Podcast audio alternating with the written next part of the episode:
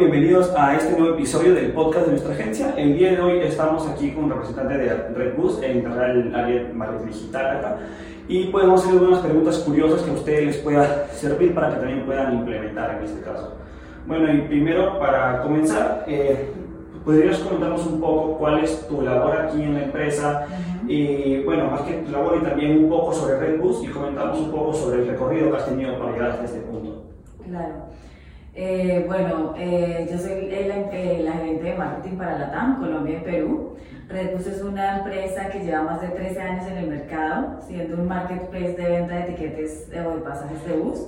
Estamos en seis países, estamos en India, Singapur, Malasia, Indonesia, Perú y Colombia. Eh, lo que hacemos y obviamente cómo funciona esta plataforma es que buscas tu destino, por ejemplo en Perú, eh, quieres viajar a Arequipa, pones Lima Arequipa y te salen todas las opciones de más de 160 empresas de bus eh, que puedes escoger entre ellas, eh, puedes ver, comparar precios, comparar horas de salida, ¿no? Y, compras pues la mejor opción para ti, puedes tener reviews de las personas que han viajado, entonces puedes digamos que filtrar esa búsqueda de diferentes, con diferentes opciones y obviamente comprar.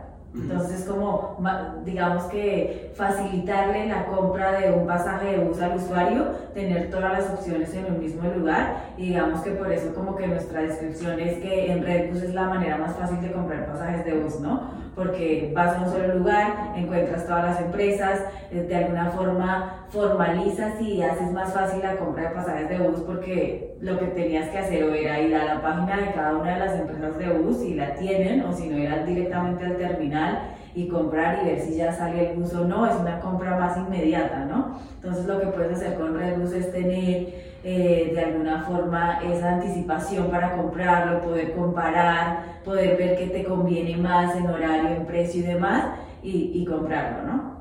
Sí, era justo eso lo que, mientras iba escuchando, me lleva eso, porque cuando normalmente alguien quería comprar un pasaje, o buscaba cada línea, cada página, o iba hacia allá y recién tenía que hacer una comparativa. Creo que una gran ventaja que tienen es que tienen todo ahí y hay una comparativa instantánea de todo y al mismo tiempo que facilita este proceso. Exacto, y es en tiempo real, ¿no? Aparte tenemos app, tanto en iOS como en Android, tenemos la página, tenemos una página optimizada también para mobile, entonces es muy amigable y, y, de una puedes comparar y de una puedes comprar y puedes ver todos los itinerarios y puedes ver todas las empresas y pues adicional casi que siempre tenemos una oferta eh, que hace que tu, que tu pasaje sea un poco más económico, ¿no? Entonces para clientes nuevos tenemos siempre una promoción o para clientes recurrentes también y como que estamos tratando de dar, eh, eh, innovar siempre en lo que es ese proceso de compra y en esas otras pequeñas cosas que pueden hacer que tu viaje sea más eh, por decirlo así, más chévere, ¿no? Vamos, estamos tratando de implementar cosas como el GPS, eh, que puedas compartir a través de la aplicación de dónde va ubicado tu, tu bus, eh, tenemos programas de referidos, entonces si refieres, pues vas ganando puntos. siempre estamos como tratando de premiar esa fidelidad del cliente y de facilitarle ese proceso de compra, ¿no? Claro, eso de lo de compartir el viaje y ver el recorrido es muy similar a lo que están haciendo en Uber, creo, con el tema de ver los viajes y algo muy similar. Sí, todavía no lo hemos implementado, pero digamos que obviamente en otros países ya está y la idea es que pronto pueda estar en Latinoamérica. Ah, Ahí me, eh, tengo una curiosidad ahí, el tema de que cuando las ofertas, como dices que todo es en tiempo real, si la empresa tiene una oferta y la sube, sube de manera instantánea. exacto, sí, tú siempre vas a encontrar los mismos precios que están en, en, las empresas porque nosotros nos conectamos por API o en algunas, bueno, algunas nos dan algunos asientos, pero en la mayoría tú puedes ver el mismo precio que tiene eh, la empresa en nuestra plataforma. Lo que haces es que tienes todo en uno y adicional, eh, pues puedes aplicar cualquiera de nuestras ofertas que tengamos para cualquier viaje, ¿no? Y eso de las ofertas que dices de que están dando, ¿dónde vas? Promociones para los nuevos clientes con los recurrentes. ¿Eso correría por parte de ustedes? ¿Eso por parte de nosotros. Ustedes corren con esos gastos. Exacto. O sea que si, por ejemplo, la empresa Bus tiene un descuento en su plataforma, ese mismo descuento lo vas a ver aplicado a nuestra plataforma. Por ejemplo, no sé, tal empresa dijo, hoy puedes viajar a Cusco con 10% de descuento. En, en, nuestra plataforma adicional puedes aplicar el descuento que nosotros estemos generando por X o Y razón. Ah, ok.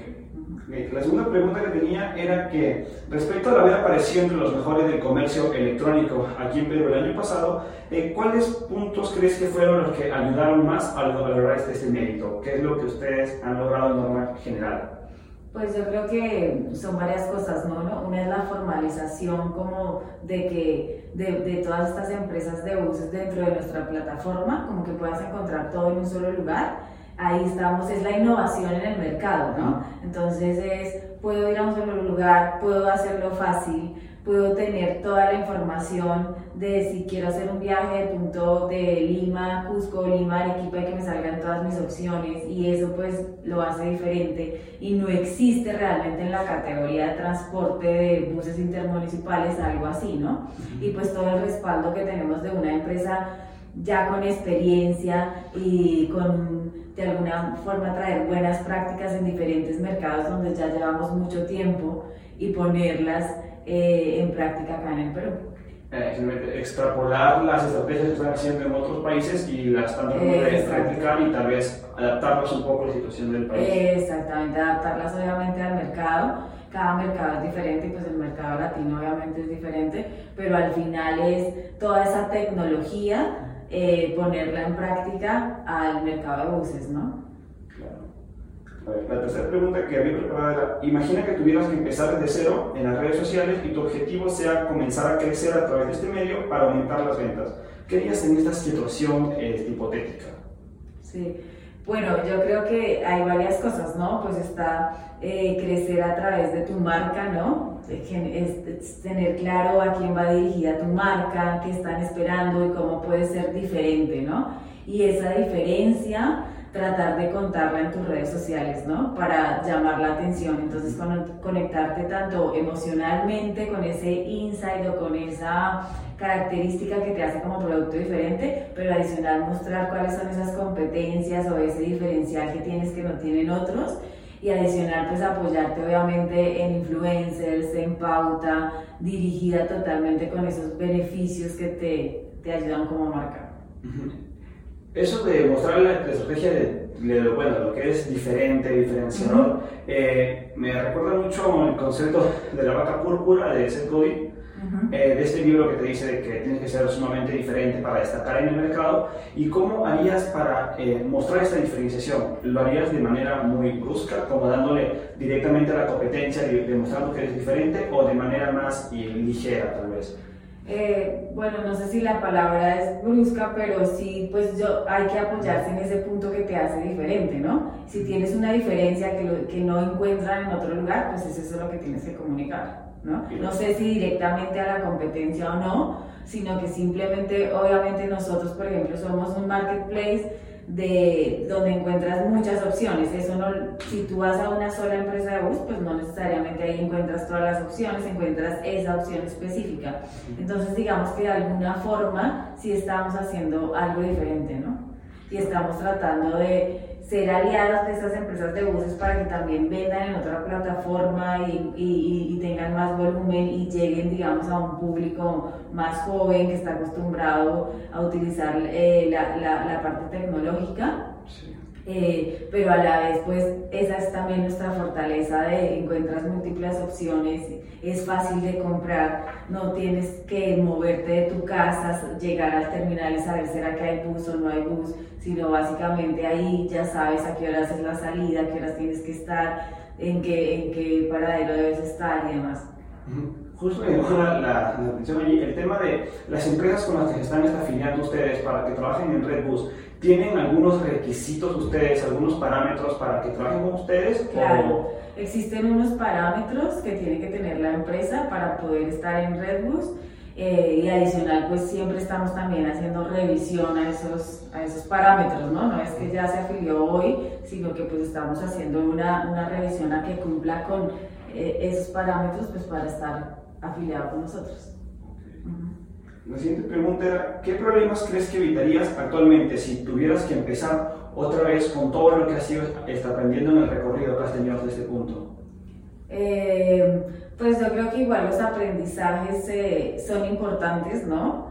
Y como que siempre aprendes de eso y vas, y vas eh, mejorando en el camino. Entonces como algo que que realmente cambiaría creo que nada, eh, porque pues también cuando empiezas vas en el proceso, ¿no? Empezaron con una empresa afiliada, luego dos, y eh, ya tenemos 160, casi que tenemos pronto eh, el 90% de las empresas del mercado de buses y obviamente al ir creciendo tan rápidamente pues genera temas de que la plataforma esté estable, de la comunicación con los servidores de las BOs, de, de precios, de que comunicamos eh, para atraer más a los usuarios, pero pues es algo que se va dando también en el momento y que pues la idea es ir aprendiendo del usuario, ir aprendiendo eh, de lo que vas viendo en el camino y experimentar y, seguir creciendo, ¿no? Y digamos que hasta el momento pues hemos ido creciendo, creciendo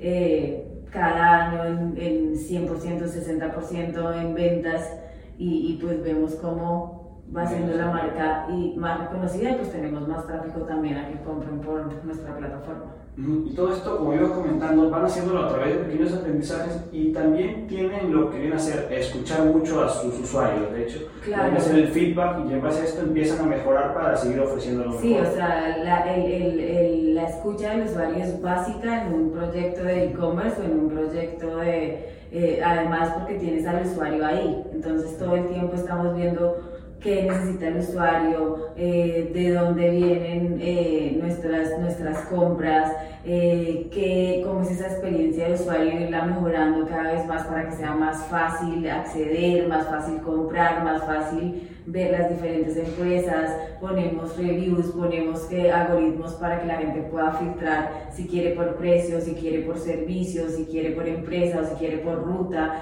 como transformar esa experiencia para que cada vez sea más fácil y sea más conveniente para el usuario. Fuera de que los algoritmos rastreen toda esta información, ¿También tienen algún medio de hacerle estas preguntas directamente al usuario mediante un formulario? O claro, siempre tenemos una encuesta de servicio después de que viajas, después de que haces tu compra. Eh, también realizamos como estudios de investigación con nuestros usuarios, con las bases de datos que tenemos de usuarios, con focus group, con obviamente tenemos un call center donde el usuario siempre puede acceder y ahí también tenemos mucha escucha, entonces cruzamos todo eso pues para ir mejorando nuestro producto. Al final conectan los, los múltiples canales que tienen y después sacan las conclusiones para empezar a seguir mejorando Exacto, así es. Ok. Después, justo habíamos estado revisando el perfil y nos percatamos de que tienen un blog y realizan ciertas publicaciones del blog y las pasan hacia Facebook. ¿Qué podrías decir sobre esta estrategia que tienen? ¿Crees que marcó una gran diferencia en las ventas o es algo que todavía está en un proceso de seguir escalando?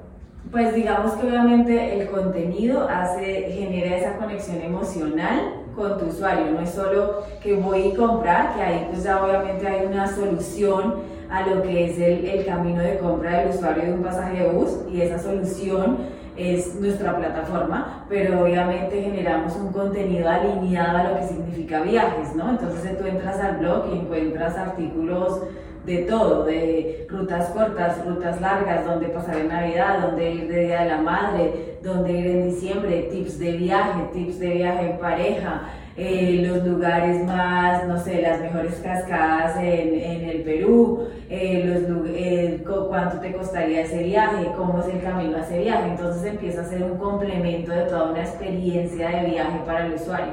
¿Y que hemos generado con eso? Obviamente vemos que eso acerca al usuario y también tenemos visitas en nuestro blog que obviamente buscan ese contenido. Es más, si, pruebas cuando buscas, no sé, eh, dónde ir a, a Cusco, casi que salimos en la primera o segunda búsqueda y estamos muy posicionados gracias a ese contenido.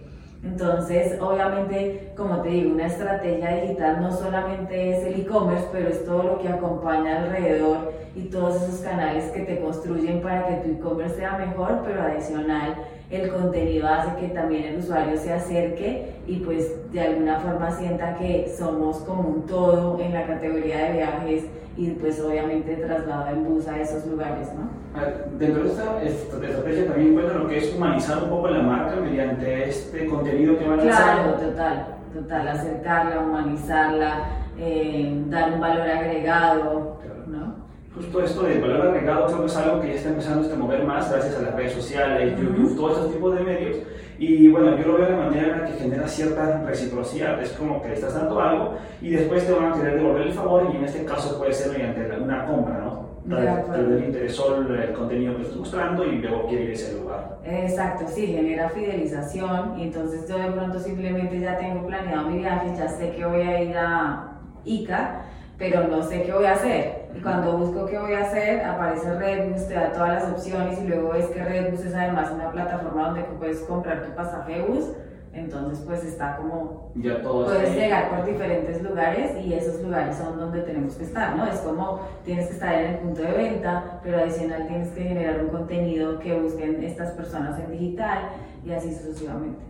Ahora, me, me llama la atención el hecho de haber posicionado todas estas eh, publicaciones que tienen en su blog. ¿Crees que fuera de lanzar mucho contenido constantemente, hay alguna estrategia adicional para lograr posicionar publicaciones en un blog?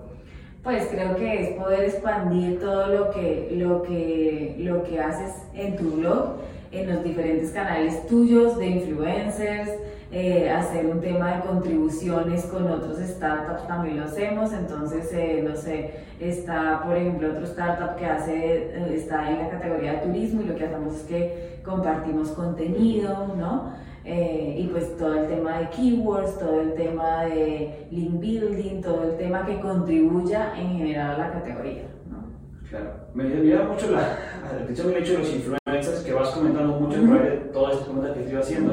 Eh, ¿Cómo han ido trabajando ustedes con los influencers y tienen una eh, esta analítica, una métrica para saber con qué influencers trabajan o Digamos que la estrategia de influencers no solo es una, pero yo puedo buscar influencers que tengan afinidad con mi target, otros que me generen más alcance porque son súper famosos y realmente lo que, lo que pongan le va a llegar a muchas personas. Eh, y digamos que más que todo está la afinidad o el alcance, ¿no? Hay de pronto otros que hasta ahora están comenzando eh, pero que igual eh, realmente las personas que lo siguen son esas personas que sí me compran a mí y realmente no es que no sea alguien que hable de carros todo el tiempo y viene de pronto a hablar de viajes, pues no, no va a causar esa conexión. Entonces buscamos que, que esté pues obviamente en el rubro de turismo, de viajes, aparte que tenga afinidad, no necesariamente de pronto alcance, o que me genere mucho alcance para casos específicos, ¿no? Entonces trabajamos de diferentes formas. Hay veces que los mismos influencers nos buscan eh, pues para hacer un tipo de intercambio entre, entre quiero vivir la experiencia Redbus, pero adicional es que voy para Trujillo y bueno, todo eso hace, tú le crees, tú, o sea, una marca, que una marca te venda es más difícil a que una persona te venda, ¿no? La mayoría de personas no siguen marcas, pero sí siguen personas, ¿no? Por eso los influencers han ido creciendo mucho, al menos hasta este punto. Y, y, recomendarías que una empresa que recién está comenzando, una empresa emergente, que también debería probar con influencers para empezar a aumentar su venta, su crecimiento y darse a conocer? Claro, sí, yo creo que es un recurso pues de la nueva era y que por eso muchos digamos que ya es una nueva profesión ser influencer, ser youtuber, ser instagramer. Entonces y porque es una nueva profesión porque se han dado cuenta uno que las marcas después los buscan y pues eso es un ingreso para, para mostrar esas, esas diferentes alternativas que encuentran y si la alternativa tiene que ver con lo que tú hablas como influencer, pues mejor, porque pues es algo que le estás diciendo a la gente, miren, acá pueden encontrar y genera credibilidad. O sea, una marca que está empezando a través del influencer le va a ayudar a generar más alcance, pero también credibilidad, porque si tú, si mi tía me dice que ese ese es, la, ese es el, no sé, el champú o la marca que usa porque es buenísima, ya 90% le creo, ¿no? Pero si alguien que no conozco, alguien que no sigo o, alguna pancarta en la calle me lo dice, pues ya no genera tanta credibilidad. Claro, en este caso el influencer, si está muy metido en el sector, como iba comentando, ya genera esa autoridad y entonces hace ese trabajo de darle ese realce a la recomendación, ¿no? Y bueno, justo con el tema de influencer, esto sí es algo que me llama mucho la atención de los influencers, es que actualmente lo estamos viendo como sus marcas personales y ya no solo para ser contratados por otras empresas, sino también se crea una marca personal y ellos mismos abren su empresa relacionada con el sector que tienen. Por ejemplo, hay muchos influencers en el ámbito fitness al menos, y que después de que han crecido esta comunidad, abren gimnasios, están vendiendo sus Ah, formaciones, nutricionistas, y entonces van moviendo todo por este lado. ¿Qué opinas de este tipo de estrategia de marca personal para después volverlo una empresa? Pues sí, yo creo que finalmente, no sé, tú sabes que hay famosos que sacan su propia marca de perfumes, su propia marca de ropa, precisamente porque ya son una empresa, ya generaron tanta afinidad que empiezan a hacer una imagen y una marca que sigues. Entonces, finalmente, si eh, el tema de influencers va hacia allá, pues están aprovechando un poquito esa marca que han creado para luego expandirla a diferentes productos, porque ya la gente cree en ellos, ¿no?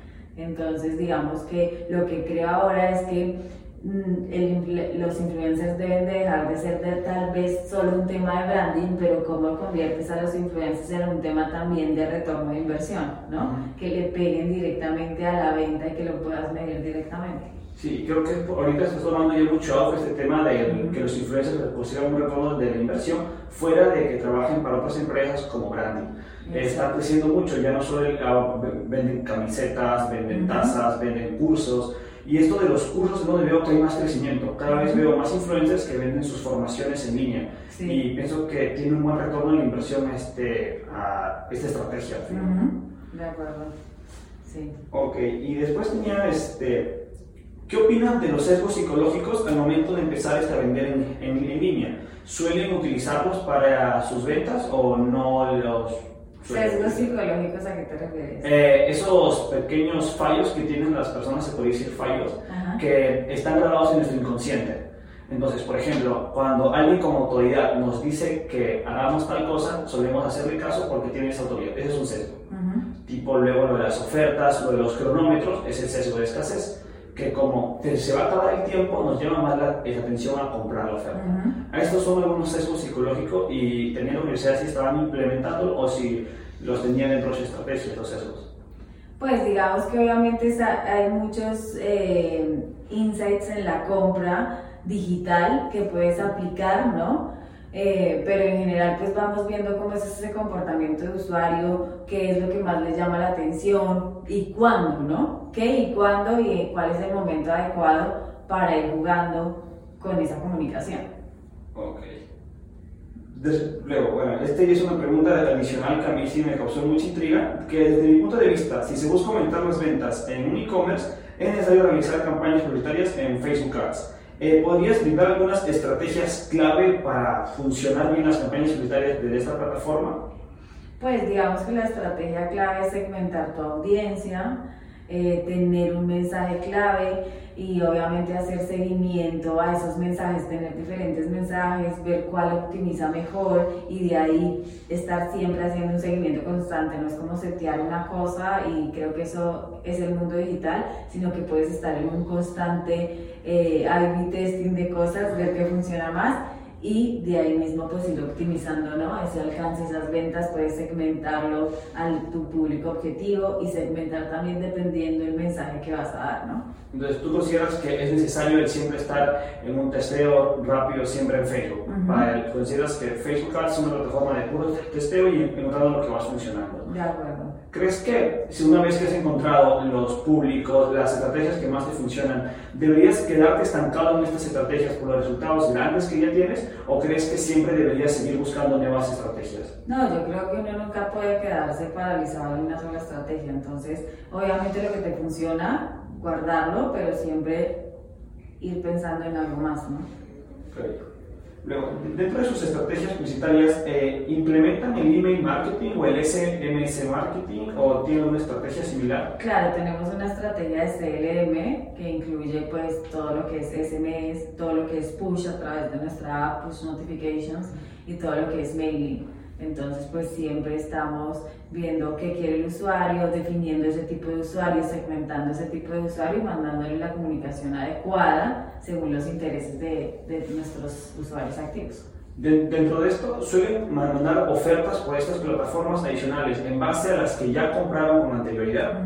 Y en base a esta información eh, previa, suelen mandar ofertas y nuevos mensajes personalizados para cada segmento en este caso. Sí, es la idea, ¿no? Generar diferentes segmentos eh, que están los que de pronto nos compraron o los que no nos eh, entraron pero al final no compraron, para ellos hay otra comunicación, o los que viajan siempre a, una ciudad, a un destino determinado, o los que generalmente viajan en esta época, bueno, pueden haber diferentes segmentaciones según ese comportamiento del usuario, según ese, pues le mandamos ofertas o habrá, otros mensajes que son más de eh, conexión con la marca y así sucesivamente. Luego, actualmente, ¿qué tendencias ves tú en, tú en esta industria? ¿Crees que habrán cambios significativos o cambios leves en la industria? Pues yo creo que la industria siempre va cambiando y siempre va innovando, pero yo creería que en sí la industria digital, pues cada vez el usuario tiene más poder, ¿no? Eh, puede ser escuchado rápidamente, eh, está todo el tema pues de, de lo que vemos de la, Internet de las Cosas, eh, la compra por digital tiene que seguir aumentando, yo creo que cada vez menos queremos ir físicamente, significa tiempo, desplazamiento y queremos comprar rápido, fácil, entonces obviamente creo que pues vamos totalmente en crecimiento, ¿no? Y bueno, y ya dentro de todas estas nuevas tendencias que van saliendo, ¿cómo crees que llega a afectar la inteligencia artificial al comercio electrónico? Que ya ha ido implementando como plataformas como Facebook, Google este, este Analytics. ¿Crees que hay nuevas, una nueva manera de poder implementar la inteligencia artificial o...? Mm? Pues yo creo que es eh, siempre probar, ¿no? La tecnología tiene este tema o te vuelves muy tecnológico, pero no puedes olvidar que estás con personas, ¿no? Entonces, pues, eh, obviamente queremos implementar todo el tema de chatbot, todo el tema de que el usuario tenga acceso rápido a nosotros, pero al mismo tiempo, pues, que no necesariamente sea un tema que no es humano, ¿no? Eh, entonces, creo que ahí está como el balance entre lo humano y lo tecnológico siempre intentan buscar ese ahí balance ustedes. Exacto. Okay. ¿Crees que el tema de, de, empezar a digitalizar mucho y depender de la, de la inteligencia artificial, en este caso las empresas, ¿crees que tenga algún problema a largo plazo o...? Pues yo creo que mejora la experiencia de usuario, lo que pasa es que tiene que estar muy correctamente seteada para que no sea una respuesta automática, sino sea una respuesta a una necesidad de un usuario, ¿no? Entonces ahí es donde se necesita ese cuidado para que realmente funcione. Ok. Luego, ¿qué conceptos eh, contraintuitivos que te has encontrado en esta industria, es decir, que no son los que parecen desde, desde afuera? ¿Qué conceptos has logrado encontrar? Mm, ok, ¿cómo qué? Por ejemplo, eh, que del área de, de, alguien que no está metido en el sector del e-commerce y ve que se ve, ah, tengo una página web, subo un producto y se vende es un concepto que suele ver más, más simple. Lanzan algo en Facebook, pongo mi producto en Facebook y creo que va a llegar las, las ventas solas. ¿Qué conceptos de este estilo has encontrado contraintuitivos? Una vez que estás tú ya dentro del, del, del, sector, ves que es más complicado de lo que parece.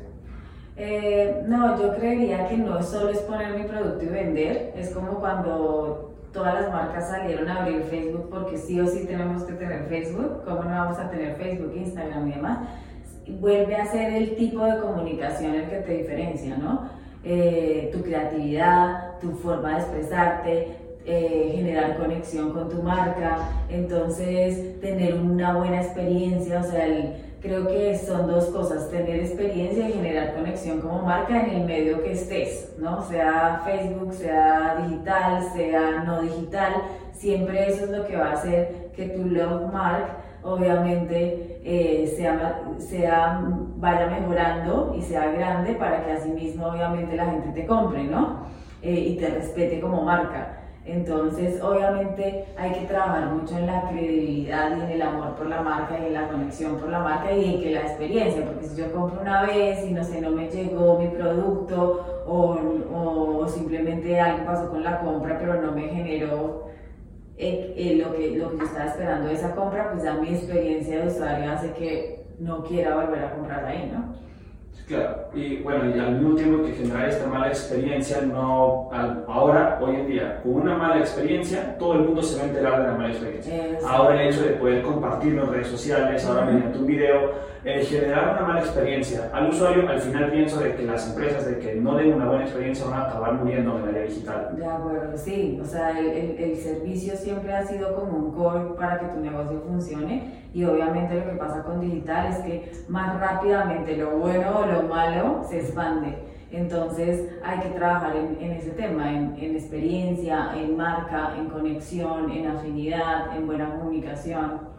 En el caso de que haya una mala reseña, ¿qué recomendarías para estas empresas que tienen malas reseñas, críticas y ahora quieren cambiar esto? ¿Cómo crees que se podría empezar este a tratar digitalmente estas reseñas negativas? Bueno, uno pues es tratar de contactar a esos clientes que han dado reseñas negativas para que sea opinión cambio, ¿no? Darles cosas o decirles, miren, ahora tenemos este servicio. Y dos, pues tratar de que también tu experiencia vaya mejorando y asimismo pues los comentarios de esos usuarios que sean mejores, mejores y ya, digamos, de alguna manera borran esos, esos comentarios negativos, ¿no? Claro. Justo ahorita, actualmente en el tema del sector del marketing digital y hablando, se habla mucho de generar una conexión y relación con los usuarios en redes sociales.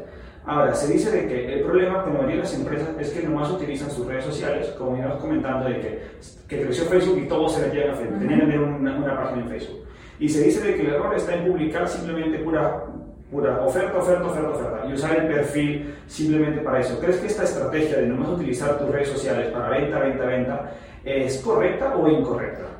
Eh, yo creo que hay que hacer una mezcla, ¿no? No todo debe ser venta, venta, venta. Eh, vuelvo a lo mismo que te decía, que las personas siguen personas y no tanto marcas. Si la marca te da un valor agregado en contenido o en cosas que tú estás esperando, ¿no? Que tú sabes, eh, por decir algo, en el tema de ofertas, que sabes que todos los jueves tu marca te da un descuento a Trujillo y tú viajas a Trujillo, pues tú vas a estar ahí para ver si lo sacaron, ¿no? Eso por el lado de ofertas. Y por el lado de contenido, no es que siempre publica un contenido genial porque saca unos planes, por ejemplo, de las cinco cosas que no te puedes perder en ICA y sabes que cuando vas a hacer un viaje, ese es tu referente, porque siempre en verdad es muy acertado con, con, los tips o con el contenido que te da. Entonces es una mezcla o porque es divertido o porque la, la conexión emocional la puedo generar por que me, hace feliz o porque es súper emocional o porque conecta conmigo, causa alguna emoción cuando veo algo, ¿no? Entonces la sigo porque es una marca cool o porque me genera un contenido que es afín a lo que yo hago y entonces por eso la sigo, ¿no?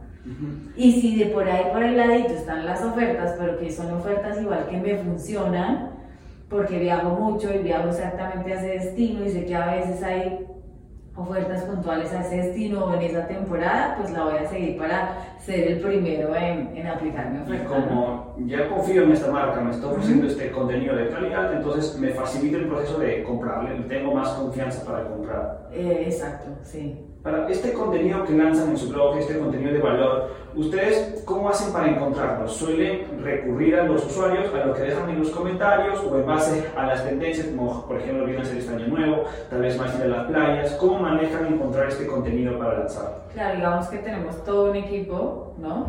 Eh, de contenido que lo que hace es escuchar al usuario, pero también saber en qué temporada estamos, qué es lo que investigar sobre el tema y ver qué es lo más afín y cómo ahí adentro pues nosotros jugamos un papel dentro de ese contenido. Bueno, y ya por última pregunta que había preparado era, eh, ¿qué libros, cursos, conferencias o tal vez eh, personas influyentes en el sector son los que más te han impactado para comprender toda esta industria? Eh, pues yo creería que siempre estás leyendo y estás mirando, ¿no? Eh, y creo que como todos de, seguimos de alguna forma a esas personas que, que, siempre están innovando y que siempre están en tendencia y demás, ¿no? Pero específicamente como que dijera, ok, pueden seguir esto, es más como un tema de creo que la red donde más leo cosas interesantes pues es LinkedIn, porque obviamente si tienes todo ese ecosistema digital empiezas a encontrar cosas, ¿no? En Perú pues la IAB que siempre está con cosas, hay blog como HubSpot que siempre está lanzando cosas, eh, blogs de marketing, Eh, y, y, nada, como rodearte de, de todo lo que es ese gremio digital. Y pues lo que uso muchísimo es siempre estar en LinkedIn viendo, entonces ves que marca implementó tal cosa, o que ahora vende por WhatsApp, o que ahora tiene un chatbot para tal cosa, y ver cómo lo puedes implementar en tu, en tu mercado, ¿no? ¿Crees que LinkedIn en este caso viene a ser una plataforma más este, adecuada para encontrar estas estrategias que implementan otras empresas? ¿O crees que también hay en otros medios como Facebook o Instagram? Yo creería que esa sería la, la, red que más te ayuda como en conocimiento, ¿no? Eh, porque Facebook al final puede ser que sigas esas marcas, pero como que se pierden en, la, en el universo que hay. Y Instagram pues siento que es una red más de, de alguna forma de foto y de, ¿no? Más visual. Simplemente eh, compartir Pero no tanto de lectura, sí, o sea, más visual de de producto, de foto, de antojo, eh, pero pues ya queremos aprender sobre estrategias digitales y demás, pienso que pues rodearte de la gente correcta en LinkedIn puede hacer que leas muchos artículos sobre eso, ¿no? Y bueno, ya después existen mil blogs eh, de marketing o de marketing digital en diferentes países, en diferentes regiones, pero pues una buena estrategia que me funciona muy bien es esa, ¿no? Increíble. ¿Y cuáles crees que son los mejores blogs, como que lees muchos blogs, los mejores blogs que has encontrado sobre marketing digital? Los que crees que te aportan más al momento de empezar, de que empezaste a seguirlos. Pues algo que me encanta es HubSpot, me, me parece que es muy puntual, saca cosas realmente inteligentes, eh, más que todo eso. Más de todo es, Sí, los otros no, no recuerdo exactamente los nombres, ¿no? Porque... ya pasan a la, historia.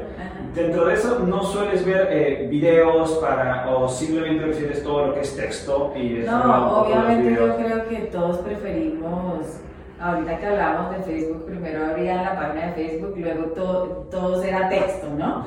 Eh, luego de que todo era texto, alguien puso una foto y wow, la foto ya es diferente. Y ahora lo que no es video ya es como. No, es para Exacto, entonces creo que obviamente toda la vida se prefieren ver videos, ¿no? Sí, y tienen ustedes pensado el contenido. que, que, que no me. Si escuchas y por ejemplo, en Spotify y demás hay mil podcasts de los temas que quieras, o TED es otro que se me viene ahora a la cabeza, excelente. Entonces simplemente de camino a tu oficina vas, te conectas, escuchas una charla, ¿no? En las noches ya puedes ver un poco más. El video también, si no lo puedes ver porque vas caminando en esos tiempos muertos, pues lo escuchas también, ¿no?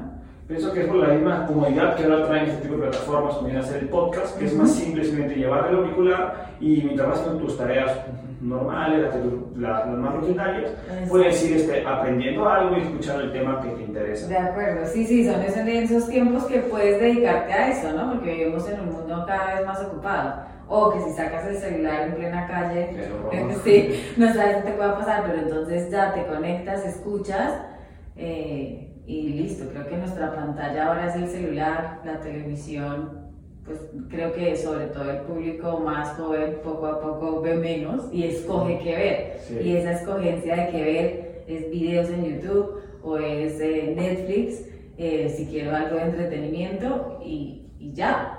¿no? Ya no espero a las 8 que tengo que ver el programa o si no llego a las 8 me lo perdí. Porque todo lo tienes más simple en la plataforma. Y parte de, pues, de, de, estas plataformas y de redes es simplificar la vida del usuario. O sea, el mundo nos lleva hasta allá y la vida nos lleva hasta allá y cada vez va a ser más tecnológica y más simple, sin menos procesos, ¿no? Claro, simplificar todo este proceso. Ahora, ¿ustedes han tenido en mente cambiar, eh, bueno, poner nuevos formatos dentro de lo que es el blog? Como es texto, ¿han tenido en mente pasarlo también a formato video y comenzar a lanzarlo o es algo que todavía no tienen en mente? Claro, pues obviamente es un tema más de recursos, ¿no? Tiempo y demás, pero sí queremos, obviamente siempre tratamos de llevar nuestra comunicación a, a tener todo este tema de video y hacer cada vez más animación, más video, porque obviamente genera más engagement, genera más recordación también.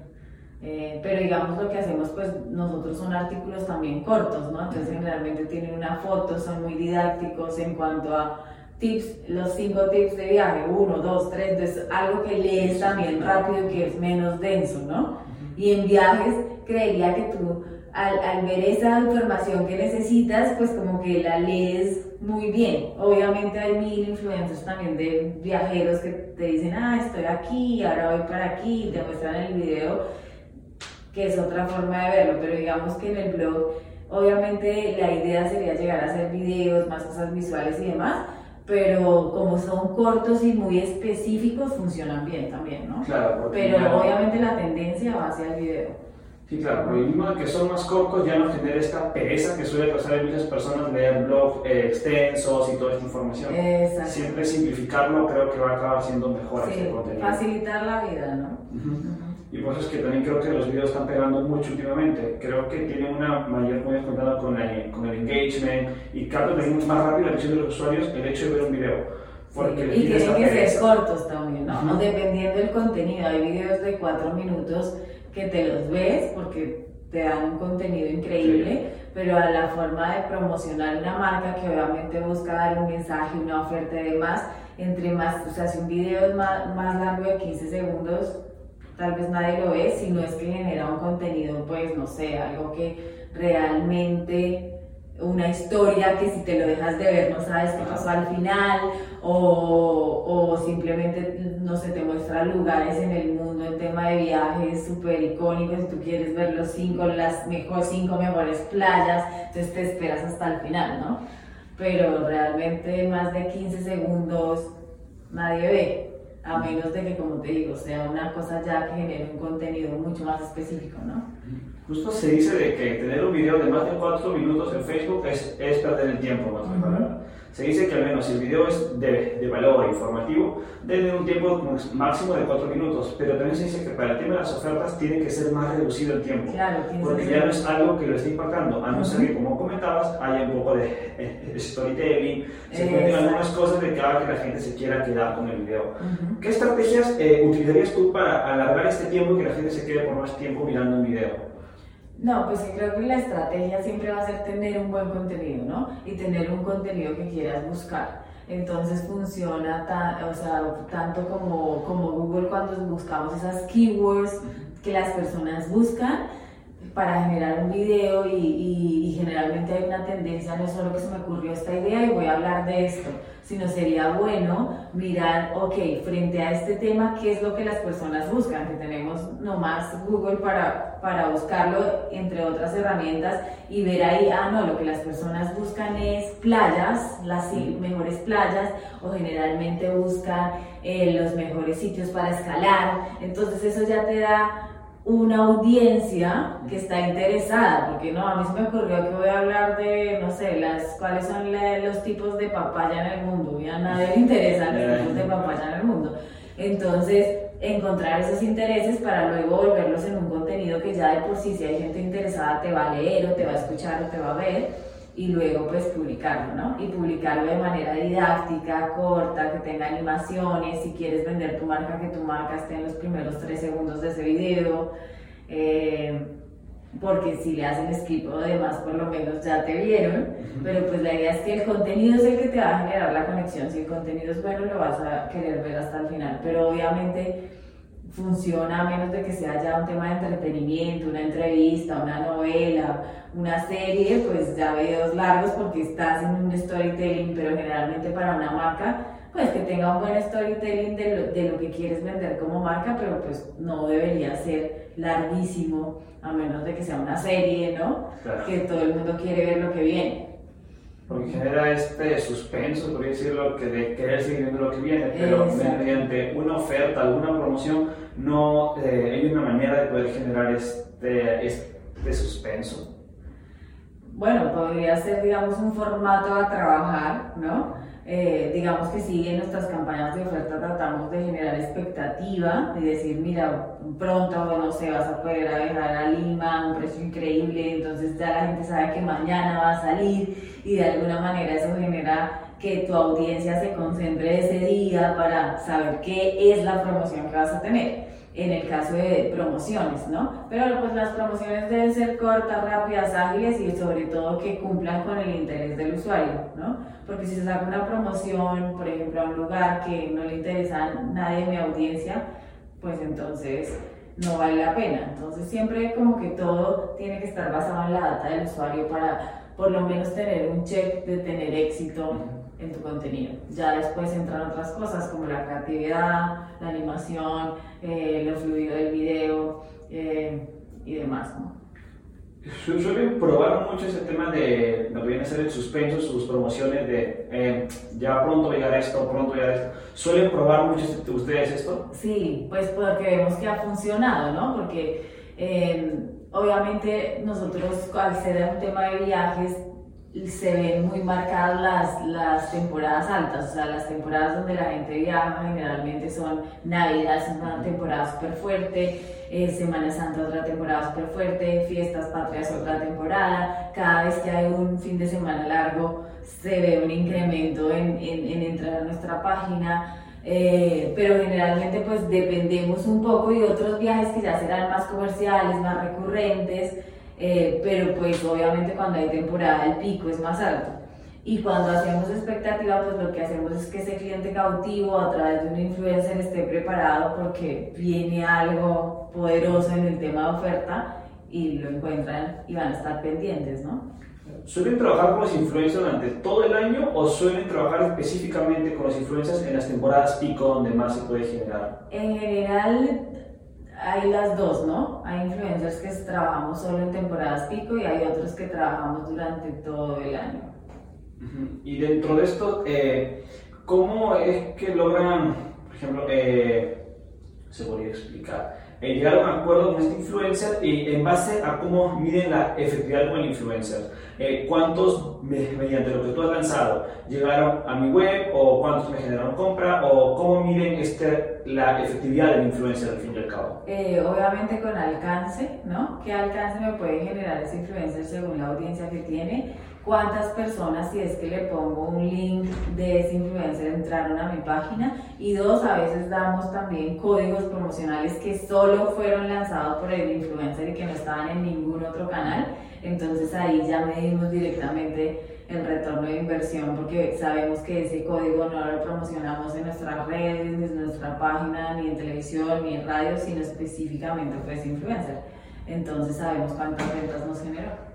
Ok, bueno, estas eran todas las preguntas que había preparado y bueno, muchas gracias por esta entrevista. Ha sido un placer para mí poder eh, conversar contigo sobre todas estas estrategias importantes. Buenísimo, gracias a ti. Gracias.